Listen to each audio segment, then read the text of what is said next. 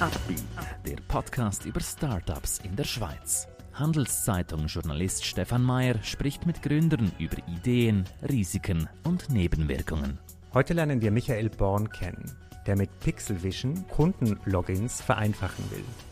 Unterstützt wird Upbeat von der Credit Suisse. Und vielleicht haben Sie ja nach dem Hören dieses Podcasts selber Lust, Unternehmer oder Unternehmerin zu werden. Warum nicht? Wenn Sie schnell und komplett online ein Firmenkonto eröffnen möchten, ist die Credit Suisse die Bank, die mitgeht. Alle weiteren Infos unter credit-suisse.com/Unternehmer. Wir begrüßen Michael Born. Er ist der Gründer von Pixel Vision. Diese Firma entwickelt eine vollautomatische Lösung für die Identitätsprüfung von Kunden, beispielsweise für Telekommunikationsfirmen. Herzlich willkommen, Michael. Hallo. Michael, was ist denn eure Idee, die euch von anderen unterscheidet? Du hast eigentlich schon ganz gut zusammengefasst. Wir ermöglichen äh, Firmen, ihre Kunden äh, sehr schnell, sehr einfach und äh, sehr akkurat äh, digital zu verifizieren. Und das heißt, wenn man jetzt einen Handyvertrag zum Beispiel abschließen will, früher musste man in den Shop, also in den Sunrise oder UPC Shop gehen, um ähm, sich verifizieren zu lassen. Neu reicht es, wenn man eine App runterlädt oder auch über unsere Web-App äh, das erledigt. Das heißt, man scannt einfach kurz mit dem Pass ähm, die ID oder, äh, sorry, mit dem Handy scannt man die ID oder den Pass. Ähm, man macht ein Video-Selfie und innerhalb von wenigen, wenigen Sekunden vergleichen wir dann auch das Gesicht mit dem Foto auf dem Identitätsdokument und können so zweifelsfrei sagen, ja, du existierst und du gehörst auch zu dem Pass. Ich habe das Gefühl, dass man sich immer an immer mehr Orten muss man sich identifizieren digital. Also das ist ja ein Riesenthema. Ähm, gibt es da extrem viel Konkurrenz oder seid ihr auf diesem Markt so ein bisschen ein Solo-Player? Wie du schon richtig sagst, es ist ein Riesenmarkt, der erst am Entstehen ist. Also wenn man sich vorstellt, ich bin selber überrascht gewesen eigentlich über diese Zahl, innerhalb von drei Jahren ist die Anzahl Internet-User um mehr als eine Milliarde gestiegen. Ähm, das heißt, das ganze Geschäft verlagert sich im, Prinzip ins Internet und es gibt immer mehr äh, Use Cases oder Geschäftsfälle, die eben komplett digital ähm, abgewickelt werden und wo man sich eben auch verifizieren muss, weil man will eigentlich wissen, wer ist denn äh, mein Vertragspartner. Ähm, gibt extrem viel Betrug auch im Internet. Es Milliarden von äh, persönlichen Datensätzen, die gestohlen werden jedes Jahr. Und das haben halt die Firmen gemerkt und die beginnen halt immer mehr äh, ihre Kunden zu verifizieren, ähm, um Vertrauen zu schaffen im Internet. Jetzt natürlich ist es ein Riesenmarkt, ähm, der schnell wächst. Das zieht natürlich auch viele Wettbewerber an. Wir sind da nicht die Einzigen. Äh, wir haben aber eine sehr, sehr gute, sehr modulare Lösung ähm, und ja, können uns im Markt eigentlich sehr, sehr gut behaupten. Ja, deshalb haben wir auch den einen oder anderen Preis äh, gewonnen und sehr, sehr große Kunden für uns gewinnen können. Ich habe gelesen, dass äh, eure Hauptkundengruppe äh, sind Telekommunikationsfirmen. Äh, wie kam das? Warum seid ihr sozusagen mit denen am meisten verbunden. Mhm. Telekommunikationskunden sind natürlich Kunden mit sehr, sehr vielen Usern. Das heißt, es ist grundsätzlich mal sehr spannend, äh, die als Kundensegment zu haben. Im Bereich der mobilen äh, ja, Verifikation ist äh, Telekommunikation das Segment, also das drittgrößte Segment nach Financial Services und E-Government. Das heißt, ein sehr äh, attraktives Segment. Äh, wir haben sehr früh mit der Firma Sunrise einen Vertrag abschließen können, um die Kunden eben digital zu verifizieren. Ähm, das war ein bisschen äh, bedingt durch unsere Historie. Ich hatte ein anderes Startup schon vorher. Das war die Dakuda AG. Äh, mit der Dakuda AG hatten wir den weltersten äh, scannenden ähm, oder die welterste scannende Computermaus entwickelt und 2011 mit LG Electronics äh, im Markt lanciert weltweit hatten dann äh, Technologien entwickelt, um den weltgünstigsten 3D-Scanner in Form eines Smartphones zu entwickeln. Und die Firma haben wir 2017 an Magic Leap verkauft. Mhm. Ähm, und ja, mit der Firma Sunrise waren wir schon im Gespräch ähm, und hatten auch eine Kundenbeziehung. Und wir konnten dann einen größeren Tender, also eine Ausschreibung, gewinnen und haben uns entschlossen, äh, das mit Pixel Vision zu machen, mit einer neuen Firma, wo aber ähm, das, die ja, Key-Mitarbeiter ähm, der Dakuda AG ähm, sind heute das Management äh, oder auch die Gründer der Pixel Vision AG. Mhm. Das heißt, wir haben schon seit zehn Jahren zusammengearbeitet und hatten ersten Lead-Kunden und das war natürlich eine super Basis, um, mhm. um letztlich äh, durchzustarten und dann auch die anderen Telekommunikationsanbieter in der Schweiz äh, zu gewinnen. Zu dieser Zeit in deinem Gründerleben kommen wir noch, wo du Dakuda verkauft hast und sozusagen neu gestartet bist. Äh, wenn wir nochmal zurückspringen zu eurer Hauptanwendung, das ist ja dieses digitale Alter Ego. Hier wird ja sozusagen über Video ein Gesicht erkannt, gescannt. Ähm, aus welchem Bereich braucht man da Expertise, wenn man hier gut sein will? Das ist eine Kombination eigentlich aus Computer Vision, das heißt Bildverarbeitungsalgorithmen und Machine Learning. Immer mehr geht in Richtung Machine Learning, das heißt man ähm, setzt einfach extrem viele Bilder ein, um äh, sozusagen über künstliche Intelligenz der Maschine das Sehen beizubringen. Mhm. Ähm, die Zeit bei Takuda war ja auch wichtig, weil ihr Dinge, die ihr dort entwickelt habt, sozusagen mitnehmen konntet, oder? Ähm, was die Technologie angeht, haben wir bei Null gestartet. Mhm. Ähm, das heißt, alles äh, von Grund auf neu entwickelt. Aber natürlich äh, ja, ist in den Köpfen der Leute, die auch bei Dakuda schon waren, ist natürlich extrem viel Wissen war vorhanden. Das heißt, es hat den Prozess extrem beschleunigt ähm, und wir kannten uns auch als Team. Das ist auch immer ganz wichtig, dass man äh, sich wohlfühlt mit den Mitgründern, dass es ein Team ist, das funktioniert. Und das war natürlich eine ideale Basis letztlich, um, um zu starten und, und macht auch enorm Spaß. Spaß, mit den Leuten äh, zusammenzuarbeiten. Das heißt, äh, der Großteil des Teams von Dakuda kam mit zu deinem neuen Startup.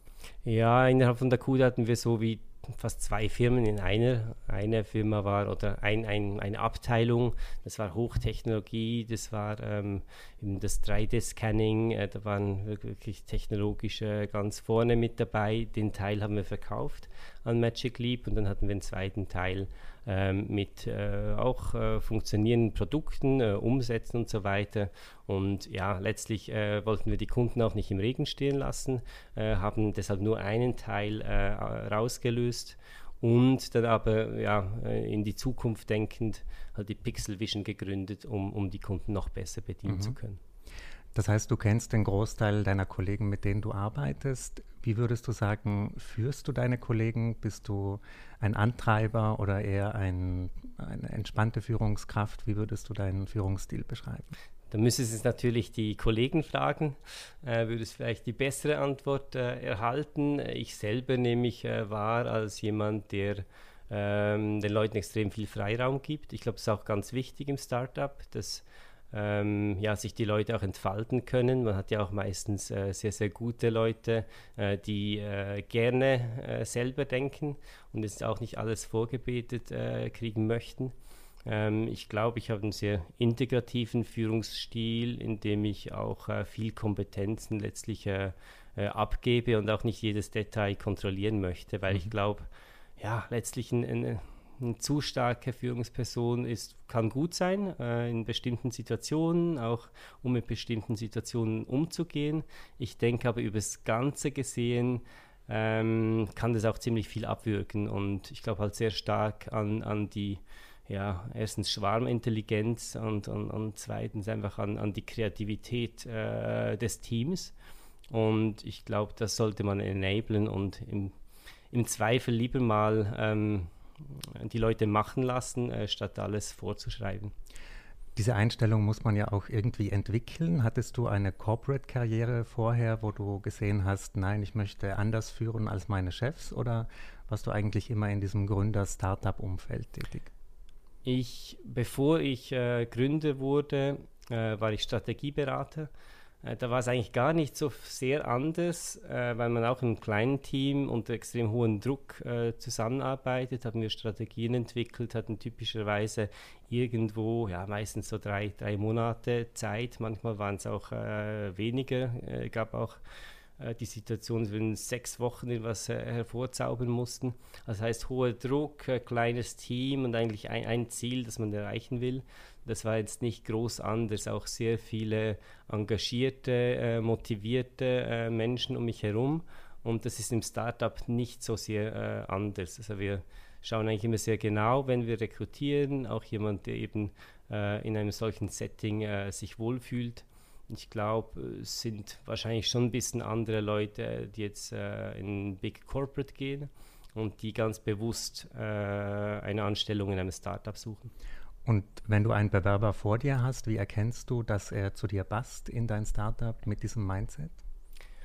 Viel ist, glaube ich, Bauchgefühl. Ich glaube, es ist auch äh, schwierig. Ich habe jetzt auch nicht die, die Weisheit da in die, äh, mit, mit äh, Löffeln gefressen, dass ich äh, ja, immer genau wüsste. Also zum Teil ist es vielleicht auch ein Ausprobieren. Aber ich denke erstens viel Bauchgefühl, dann zweitens auch ein bisschen Historie. Man weiß auch, woher die Leute kommen. Zum Teil hat man Referenzen, zum Teil weiß man zumindest, okay, der Mensch ist schon fünf, fünf Jahre im Startup unterwegs, hat sich dort wohlgefühlt, ähm, kann nicht so, so falsch sein. Ich glaube, es ist immer eine Kombination. Mhm. Manche beklagen sich ja, dass sie in der Schweiz Probleme haben mit der Rekrutierung, besonders in gewissen Bereichen, wo sich inzwischen Weltgiganten wie Google in Zürich auch um Talente prügeln. Merkst du das auch, diese Konkurrenz, oder rennen dir die Leute eigentlich die Bude ein? Man merkt das manchmal schon. Ähm, besonders bei Dakuta, das kam schon auch zu den Situationen, wo wir sehr gute Leute auch an, an große verloren haben. Ähm, häufig ist es aber auch so, dass Leute sich eben be bewusst dann für eine kleinere Firma entscheiden, ob schon sie vielleicht beim Google oder äh, bei einer anderen Großfirma ähm, arbeiten könnten. Ähm, wir haben äh, im Moment extrem wenig Mühe, eigentlich äh, gute Leute zu kriegen, auch gerade Computer Vision, da scheinen wir doch einen äh, gewissen Ruf zu haben. Mhm. Also wir kommen an sehr, sehr gute Leute heran. Ähm, natürlich, wenn wenn Google oder ein ganz großer äh, mit dem Riesenscheck kommt, ähm, dann muss sich der Mitarbeiter halt entscheiden, äh, was er will. Letztlich rein finanziell kann sich dann ein Startup in den seltensten Fällen äh, mithalten. Aber wie gesagt, es gibt mehr als das Geld. Das ist ja auch etwas, was ein Startup eben bietet, äh, eine Atmosphäre ja, des ja, Startup, da geht es um Wachstum, da geht es um, um Initiative ergreifen, um Verantwortung, also um ganz andere Themen, äh, die halt durchaus auch sehr attraktiv sein können. Mhm. Wobei wir natürlich äh, Markt, Marktlöhne bezahlen. Also das, das muss schon sein. Welches Goodie-Paket schnürst du dann für deine Mitarbeiter? Gibt es da Beteiligungen? Gibt es extra Ferien? Gibt es äh, Tischfußball in der Kantine? Wie schaut das aus? Das kann sehr individuell sein natürlich. Wir werden jetzt umziehen in ein neues, größeres Office. Natürlich ist es da cool, wenn man eben so, äh, ja, ein, wir hatten bei der Kuda die ganze Zeit einen Tischtennistisch und, und andere Dinge, äh, dass das hilft. Ich glaube, viel wichtiger sind aber die Arbeitsinhalte letztlich, weil das ist das, was die Leute tun. Ich glaube, viel wichtiger ist das Team.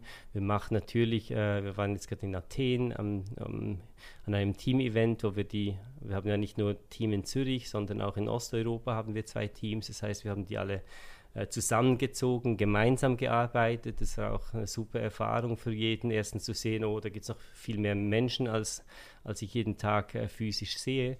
Äh, und zweitens, ja, man hat halt die Menschen mal äh, echt auch kennengelernt. Also solche Dinge sind extrem wichtig. Ähm, und da versuchen wir natürlich schon, einfach den Leuten ein Umfeld zu bieten, das Spaß macht äh, und wo sie auch arbeiten wollen. Mhm.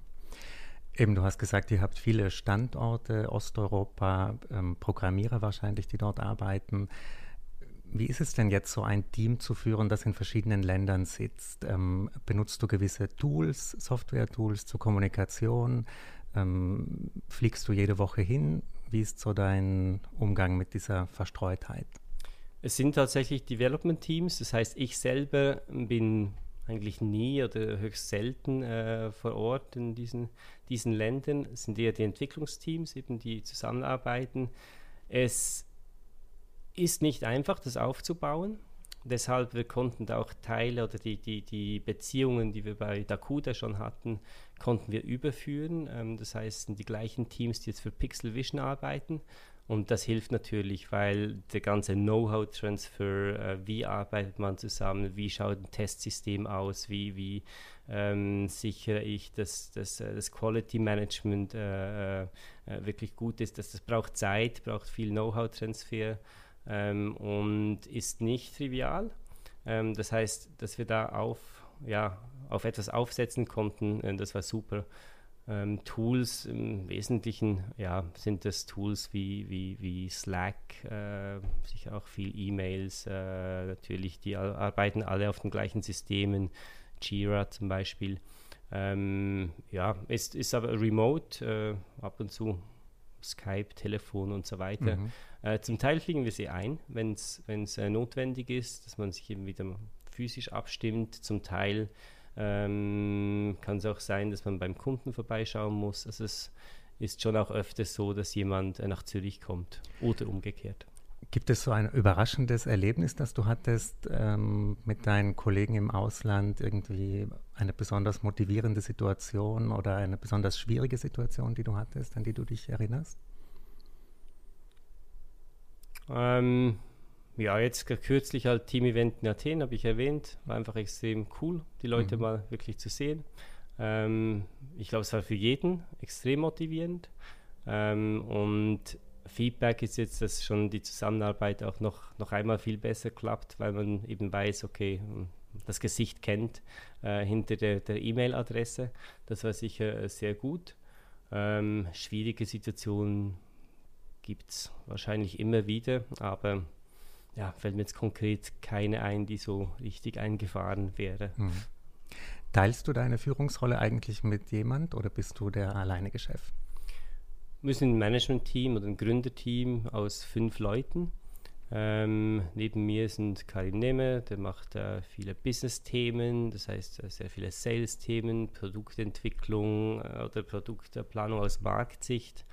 Ähm, dann natürlich unsere Entwicklungschefs, das heißt, äh, die haben technischen Backgrounds. Bei uns sind das zwei Frauen. Das ist ein bisschen ungewöhnlich. Auch unsere Entwicklungsmannschaft ist äh, über die Firma gesehen ziemlich genau bei 50 Prozent äh, Frauen, was sehr ungewöhnlich ist. Ähm, das heißt, die zwei Mitgründerinnen sind natürlicherweise ähm, ja, sehr stark involviert in jeden äh, wichtigen Entscheid, den wir fällen. Und dann gibt es noch eine weitere Person, der Lukas Sommer, ähm, der ist ähm, äh, COO, das heißt, der kümmert sich um alles, was, ja, was halt äh, getan werden muss, damit, damit äh, der, wie heißt es, der, der Wagen läuft. Oder ähm, genau, die Gründerinnen sind Nevena Schamoska und mhm. Äh, Roxana Porada. Michael, wann hast du denn bei dir das Gründergehen entdeckt? Wann hast du denn gemerkt, ich will nicht nur angestellt sein, ich will selber etwas aufbauen? Also richtig gemerkt selber habe ich es, glaube ich, im Zwischenjahr. Ähm, als ich, ja, ich war dann in Australien und ich habe da auch jemanden getroffen, der sehr stark eben unternehmerisch aktiv war. Ich glaube, hat mich wahrscheinlich auch ein bisschen inspiriert. Ähm, ich habe dann in Neuseeland, glaube ich, äh, wollte ich da Hirschfarmen gründen und habe immer gesucht, okay, was, was, was, was wäre denn möglich? Also ich habe mich tatsächlich hingesetzt in, in der Bibliothek und hatte recherchiert. Damals gab es noch Bibliotheken und relativ wenig Internet und habe recherchiert, wie viel, recherchiert, wie viele Hirsche auf einen Quadratmeter und so weiter. Ähm, Quadrat, nee, auf der Hektare wahrscheinlich.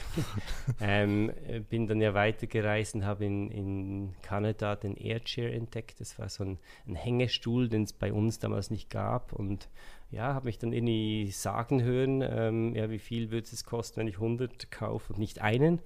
Ähm, und das, das kam mir so natürlich und das habe ich dann auch äh, ungefähr vier Jahre zusammen mit einer Freundin ähm, vertrieben und mir ja, drei Viertel, glaube ich, des Studiums war es am Schluss finanziert. Ähm, und ja, bin ich so ein bisschen reingerutscht, war dann auch bei anderen Startups noch äh, aktiv, äh, bevor ich dann eben äh, ja, Strategieberatung machte und, und dann, dann Dakuda gründete.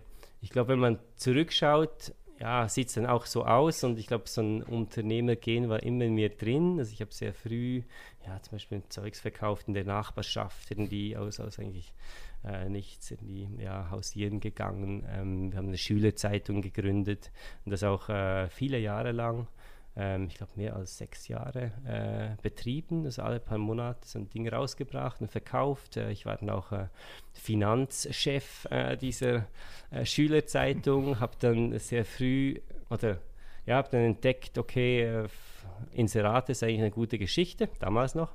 Ähm, ähm, was wäre jetzt, wenn wir die Auflage steigen würden?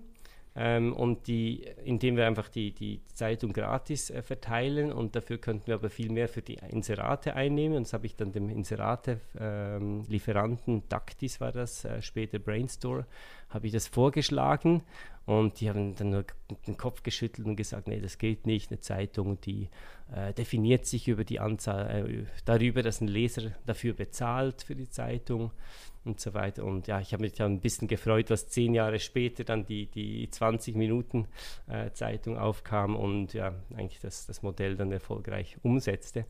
Wie ähm, alt warst du da? Da war ich äh, 14, 15 mhm. wahrscheinlich, genau.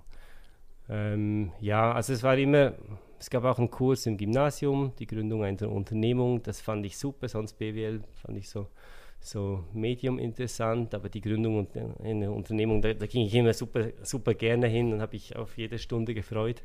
Und das heißt, ich habe schon jeweils gemerkt, okay, da ist wahrscheinlich so eine Art Virus ähm, vorhanden. Mhm. Du hattest also schon Ideen, Geschäftsideen seit ganz früher Jugend an. Kannst du so ein bisschen uns erzählen, wie sich ähm, aus deiner Sicht die Wahrnehmung verändert hat, wenn jemand gesagt hat, ich möchte Gründer werden in der Schweiz? Wie war das früher, wenn du deinen Eltern gesagt hast, ich möchte diesen Weg gehen? War da mehr Skepsis und hat sich das ein bisschen geändert in den letzten Jahren? Ich glaube, meine Eltern haben mich eigentlich in allem unterstützt, was ich gemacht habe. Das heißt aber jetzt generell vielleicht eine gewisse Portion Skepsis äh, da, weil mein Vater war Physiker und ich habe natürlich genau äh, was äh, total gegen, ja, was total anderes gemacht. Das heißt, ähm, aber sie haben mich immer komplett unterstützt und, und, und fanden das gut. Ich glaube, Gründe, ähm, ja, also ich bin gar nicht mehr sicher, was sie äh, damals gedacht haben, aber ich denke, heute sind sie wahrscheinlich stolz, äh, dass, dass irgendwie was geworden ist. Und generell in der Schweiz, ich mache mir da ein bisschen wenig Gedanken drüber. Man hört immer, ähm, man darf da nicht scheitern und ist alles ganz schwierig. Und ja, ich mache halt einfach. Ähm, ich glaube, was schon öfter mal vorkommt, ist, wenn man sehr früh im Prozess ist und sagt, äh, man möchte das und das und das machen, da kommen schon ziemlich viele Fragen oder, oder, oder auch ähm, Bemerkungen, ja, das kann nicht gehen, das kann nicht gehen, das kann nicht gehen. Ähm, das mag in den USA ganz anders sein. Ähm, man kann ja aber daran auch wachsen im Sinn von, ist eigentlich, ein Investor macht jetzt nichts anderes, der fragt auch, hast du dir das überlegt, das überlegt und da könnte es ein Problem geben und das spornt ja auch ein bisschen an, ähm, ja, sich halt die Gedanken zu machen, äh, die es letztlich braucht, um, um die vielen Klippen, die es gibt, letztlich zum Schiffen.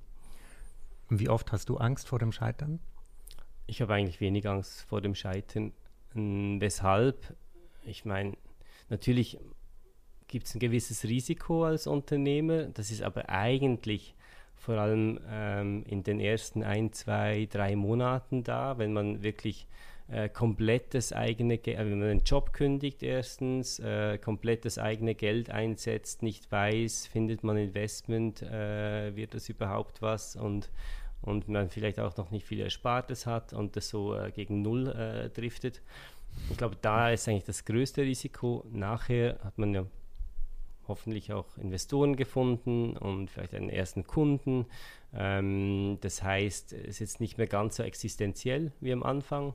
Es mag gewisse Opportunitätskosten geben im Vergleich zu einer festen Anstellung, aber auch eben sehr viele, äh, wie heißt es auf Deutsch, Rewards. Also es ja, gibt einem extrem viel zurück. Ähm, daher das Risiko finde ich jetzt gar nicht so, so riesengroß. Und ich glaube, das Wichtigste ist, dass man den ersten Schritt einfach macht, vielleicht auch gar nicht zu fest überlegt, weil wenn man zu lange überlegt, da gibt es tausend Gründe, es nicht zu tun. Ähm, und halt einfach mal loslegt. Und ich denke schon, das Ganze ist so ein bisschen wie, wie eine Reise.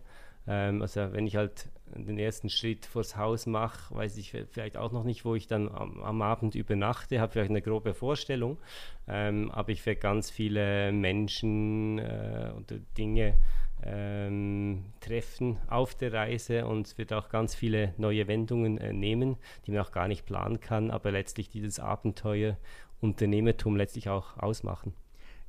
Das heißt, du verschwendest nie einen Gedanken an einen Plan B. Also Das habe ich nicht gesagt. Mhm, okay. Nein, ich denke, im Gegenteil ist wahrscheinlich das Wichtigste als Unternehmer, dass man immer einen Plan B hat. Und weil es ist eigentlich selten, kommt so, wie man sich das ausgedacht hat.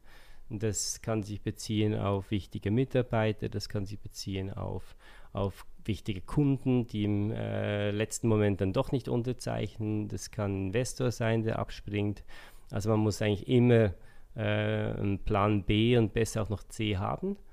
Ähm, das heißt schon äh, sehr stark in Alternativen denken, aber äh, das heißt nicht, dass man ja, Angst haben muss, weil letztlich gibt es eigentlich immer mehr Alternativen, als man denkt. Die Welt ist größer, als man denkt.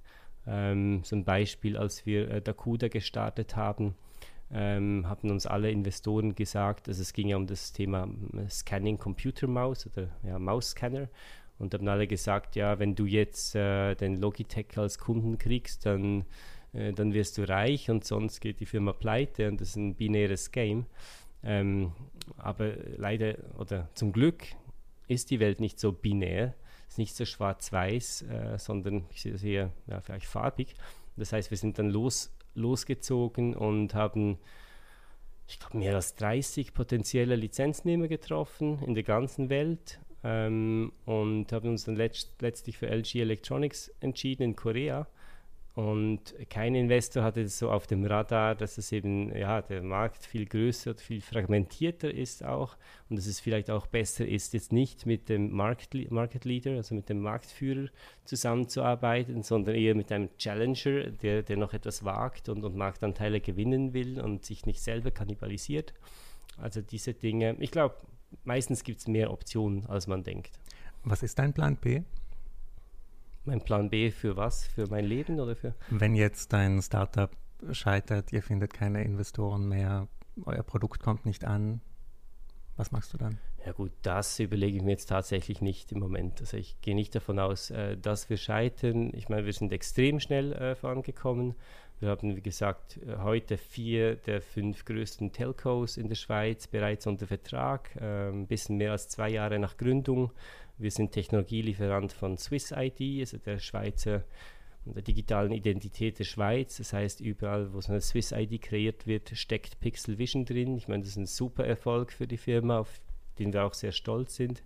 Ähm, wir haben jetzt äh, den ersten äh, großen Banking-Customer gewonnen, die Zürcher Kantonalbank. Das heißt, wir steigen jetzt auch ins äh, Thema Financial Services äh, ein wäre auch in die, wir sind ja auch in Zürich, äh, ich meine, das wäre auch die, komisch, wenn wir das nicht tun würden. Äh, wir denken jetzt äh, über die Landesgrenzen auch hinaus, möchten in den umliegenden Ländern und in ausgewählten weiteren Märkten äh, wachsen. Also denken da auch äh, ja, äh, sehr stark wachstumsgetrieben, haben jetzt eine Wachstumsfinanzierung auch, die wir abgeschlossen oder am Unterzeichnen sind. Ähm, ähm, ja, in wenigen äh, Tagen oder Wochen äh, unterzeichnet haben werden. Also das, ja, ich denke jetzt nicht, dass wir äh, in der nahen Zukunft irgendein Risiko haben, dass wir äh, die Firma zumachen müssten. Und ich glaube, es wäre auch falsch, äh, das immer den Plan B äh, durchzudenken. Das kann man dann machen, wenn es soweit wäre. Aber ich habe da keine Angst davor. Bei der Finanzierung war es bei euch ja ein bisschen anders. Ihr wart von Anfang an eigentlich Customer Financed. Ähm, jetzt läuft eine Finanzierungsrunde. Würdest du auch sagen, da unterscheidet ihr euch ein bisschen von anderen Startups? Ist sicher eher ungewöhnlich und vielleicht auch ein bisschen so ein Luxus-Setup. Also wir konnten halt mit einem sehr großen Vertrag, der im Übrigen auch ja, äh, so ausgehandelt war, dass wir halt äh, ja, schon, schon sehr früh Umsätze hatten. Ähm, wir konnten so starten, was ideal war, ähm, hatten auch weitere, schon größere Kunden sehr früh. Das ist sicher nicht, nicht äh, ja, der Normalfall, wenn man jetzt ein Startup gründet. Bei Dakuda war das komplett anders. Da hatten wir nur eine Idee und eigentlich sonst nichts und, und mussten zuerst mal Geld suchen. Ähm, wir haben jetzt bei Pixel Vision natürlich gesehen, okay, der Markt entwickelt sich extrem schnell, es gibt auch viel Wettbewerb. Ähm, ich glaube, viele Kunden entscheiden sich jetzt für äh, mobile Onboarding-Lösungen. Das heißt, jetzt wollen wir schnell sein. Ähm, und daher haben wir uns für eine, für eine Wachstumsfinanzierung entschieden, um einfach nochmal schneller voranzukommen. Aber ist klar, äh, bei Pixel Vision haben wir jetzt eigentlich fast wie, ähm, ja, normalerweise ist es die zweite, startet man mit äh, Angel, Angel Money und das haben wir so ein bisschen übersprungen und sind jetzt gleich bei, bei einer größeren Runde gelandet. Ihr habt ja auch einige renommierte Preise gewonnen, Auszeichnungen aus der Startup-Szene. Hilft so etwas bei Investoren oder ist das mehr für das eigene Ego? Nein, ähm, Startup-Preise, ein bisschen zweischneidiges Schwert. Ich sage immer nicht zu viele machen ähm, weil letztlich es lenkt schon auch ein bisschen ab und man sollte eigentlich 100% auf die Kunden und auf den Aufbau der Technologie fokussiert sein. Nichtsdestotrotz, äh, Startup, das hat sehr viel mit, oder Erfolg eines Startups hat sehr viel mit Vertrauen zu tun. Also es ist so eine Art Währung, würde ich mal sagen. Und, und äh, Vertrauen wird natürlich auch geschaffen, indem jemand externes äh, die Firma anschaut und sagt, ja, da ist was dahinter, das ist substanziell und äh, das macht irgendwie Sinn. Insofern sind die Wettbewerbe, insbesondere die, die wir jetzt uns bewusst auch entschieden haben dafür, äh, ist so eine Art Mini-Due Diligence. Ähm, das heißt, da gibt es Experten, die kommen, äh, schauen sich das genau an, studieren die Unterlagen und wenn man da dann äh, oben ausschwingt, ist das natürlich eine Art Stempel, äh, die für andere Investoren äh, wichtig sein kann, äh, für Kunden, die natürlich letztlich ja, eine Jungfirma, mm, man will halt nur mit jemandem zusammenarbeiten, dem man auch vertrauen kann, auch mm, äh, darauf baut irgendwo durch, dass das in, in, in drei, vier Jahren noch da ist. Mhm. Insofern hat uns sehr, sehr viel gebracht, ähm, auch äh, für Themen wie Re Recruiting. Ähm, wir, hatten, wir haben jetzt eine, eine Person zum Beispiel aus Palästina, ähm, der hatte Angebote aus Kanada, glaube Belgien war es und in Australien und Zürich und hat sich für uns entschieden. Ähm, nicht, nicht zuletzt deswegen, weil wir sehr präsent waren, auch in den Medien. Ähm, ähm, ja, es war offensichtlich, dass wir viel erreicht haben in kurzer Zeit und, und solche Leute muss man auch zuerst rekrutieren können und von sich überzeugen können. Das heißt, es hilft für Kunden, es hilft für Investoren, es hilft, hilft für, fürs Recruiting, zum Teil hilft es auch für, für, für äh, die eigene Kasse, das sind so zum, zum, Teil auch äh, äh Preisgelder noch, äh, wobei das wahrscheinlich das am wenigsten wichtige mhm. Element mhm. ist. Du hast gesagt, du hast einen neuen Kollegen aus Palästina re rekrutiert. Ähm, viele Gründer beklagen sich ja darüber, dass es relativ schwierig ist, äh, Talente aus Drittstaaten in die Schweiz äh, zu holen. Wie ist da deine Erfahrung? Meine Erfahrung ist eigentlich, dass es erstaunlich gut klappt. Es ist natürlich mit ein bisschen Administration äh, verbunden, wenn ich jetzt tatsächlich eine Arbeitsbewilligung einholen muss auf dem traditionellen Weg, wobei auch das geht. Das haben wir jetzt öfters gemacht. Ähm, hat ein bisschen zeitlichen Vorlauf, kann ein Nachteil sein, wenn jemand aus der EU den halt einfach reinkriegt äh, und, und er bei uns warten muss, okay, da kann man schon auch jemanden verlieren. Wir hatten schon auch schwierige Situationen, wo man ETH-Absolventen äh, die trotzdem noch Juniors war, war, die durften dann nicht arbeiten und mussten wieder das Land verlassen, was äh, komplette, äh, ja, was nicht wirklich viel Sinn macht, äh, meiner Meinung nach, weil wieso Leute teuer ausbilden, super, super Ausbildung ihnen geben und sie dann nicht in die Wirtschaft hier integrieren. Ähm, das heißt, zum Teil mag das schwierig sein. Ähm, by and large, äh, für uns hat es jeweils sehr gut funktioniert und dann gibt es auch noch Programme, die spezifisch, äh, das ist jetzt das Programm IAST in unserem Fall, wo man äh, Praktikanten äh, reinkriegt, ähm, die sehr, sehr gut qualifiziert sind. Das ist natürlich nur für eine bestimmte Dauer, aber wo man dann ohne große Bürokratie eigentlich äh, sehr gute Leute äh, aus äh, anderen Ländern als den EU-Ländern rein, reinholen kann. Mhm. Was müsste sich denn ändern in der Schweizer Startup-Szene, damit du als Gründer sagst, okay, jetzt ist es eigentlich noch besser? Ich glaube, ein Thema, das sicher immer noch äh, nicht komplett gelöst ist, aber viel besser geworden ist, das Thema Finanzierung. Ähm, wenn ich so zurückdenke, ich denke vor, vor ja, fünf bis zehn Jahren habe ich relativ wenige größere Finanzierungsrunden gesehen. Also es waren meistens so die Angel-Runden über eine Million oder so. Äh, und dann habe ich viele Firmen gesehen, die dann die Schweiz verlassen haben, nach Berlin gegangen sind, London, USA, weil dort einfach mehr äh, Venture Capital äh, da war. Äh, was natürlich schade ist für den Wirtschaftsstandort Schweiz, weil ja, man will letztlich auch hier Arbeitsplätze schaffen. Ich glaube, es ist besser geworden. Also ich sehe jetzt mehr auch sehr große, große Runden. Ähm, kann sicher nochmals besser werden, dass einfach ähm, auch Firmen in der Schweiz und Europa ähm, ja, ein bisschen größer denken können und auch eine realistische Chance haben, um sich gegen Firmen aus den USA und wahrscheinlich in Zukunft auch aus China ähm, zu behaupten. Mhm. Wenn wir ein bisschen vorausschauen in den nächsten zwölf Monate, was sind so deine großen Ziele und Pläne? Für uns geht es sehr stark ums Thema erstens unseren Footprint äh, in der Schweiz äh, nochmal vergrößern, einfach uns wirklich etablieren, Märkte durchdringen im Heimmarkt. Ich glaube, es ist ganz wichtig, dass man eine starke Basis hat. Ähm, das Thema eben Financial Services, dass wir da mehr Kunden aufbauen und letztlich, dass wir den Schritt über die Landesgrenze schaffen und das ist natürlich nicht trivial. Ich meine, äh, hier äh, haben wir die lokale Nähe, die Kunden kennen uns, wir haben einen gewissen Ruf ausbauen können und aufbauen können. Ähm, Im Ausland äh, fällt der gesamte, äh, ja, lassen wir uns mal Heimatschutz nennen, äh, der, der, fällt halt weg.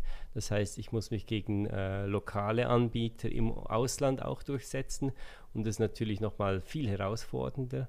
Und das ist aber das, was, was wir schaffen wollen, dass wir große Verträge auch im Ausland abschließen können. Und darauf arbeiten wir hin mit äh, Produktinnovation, mit einem, ich glaube, sehr guten, modularen, äh, äh flexiblen Produkt, äh, mit einem auch Software as a Service Produkt, ähm, mit äh, Sales, also International Sales Staff, ähm, die vor Ort äh, unsere, unsere Produkte ähm, an den Mann oder die Frau bringen. Und ja, das wird sehr spannend, sehr aufregend und wir hoffen, wir können uns und auch etablieren. Und ich glaube eigentlich da sehr stark daran, dass es auch gelingen wird. Bei diesem großen Projekt Swiss ID, wo ihr ja federführend mit dabei seid, ähm, gibt es da spezielle Schwierigkeiten, Herausforderungen? Das ist ja ein sehr viel beachtetes Thema. Grundsätzlich tun wir bei Swiss ID eigentlich, was wir auch bei anderen Kunden machen, nämlich wir erfassen digitale Identitäten.